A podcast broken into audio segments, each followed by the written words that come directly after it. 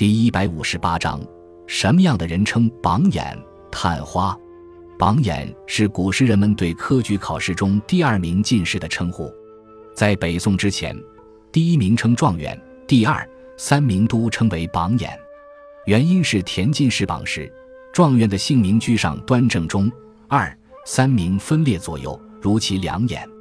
到北宋末年，只以第二名为榜眼，第三名则称探花。探花一词则比榜眼出现的早，在唐代便有，但其实并非进士第三名的意思。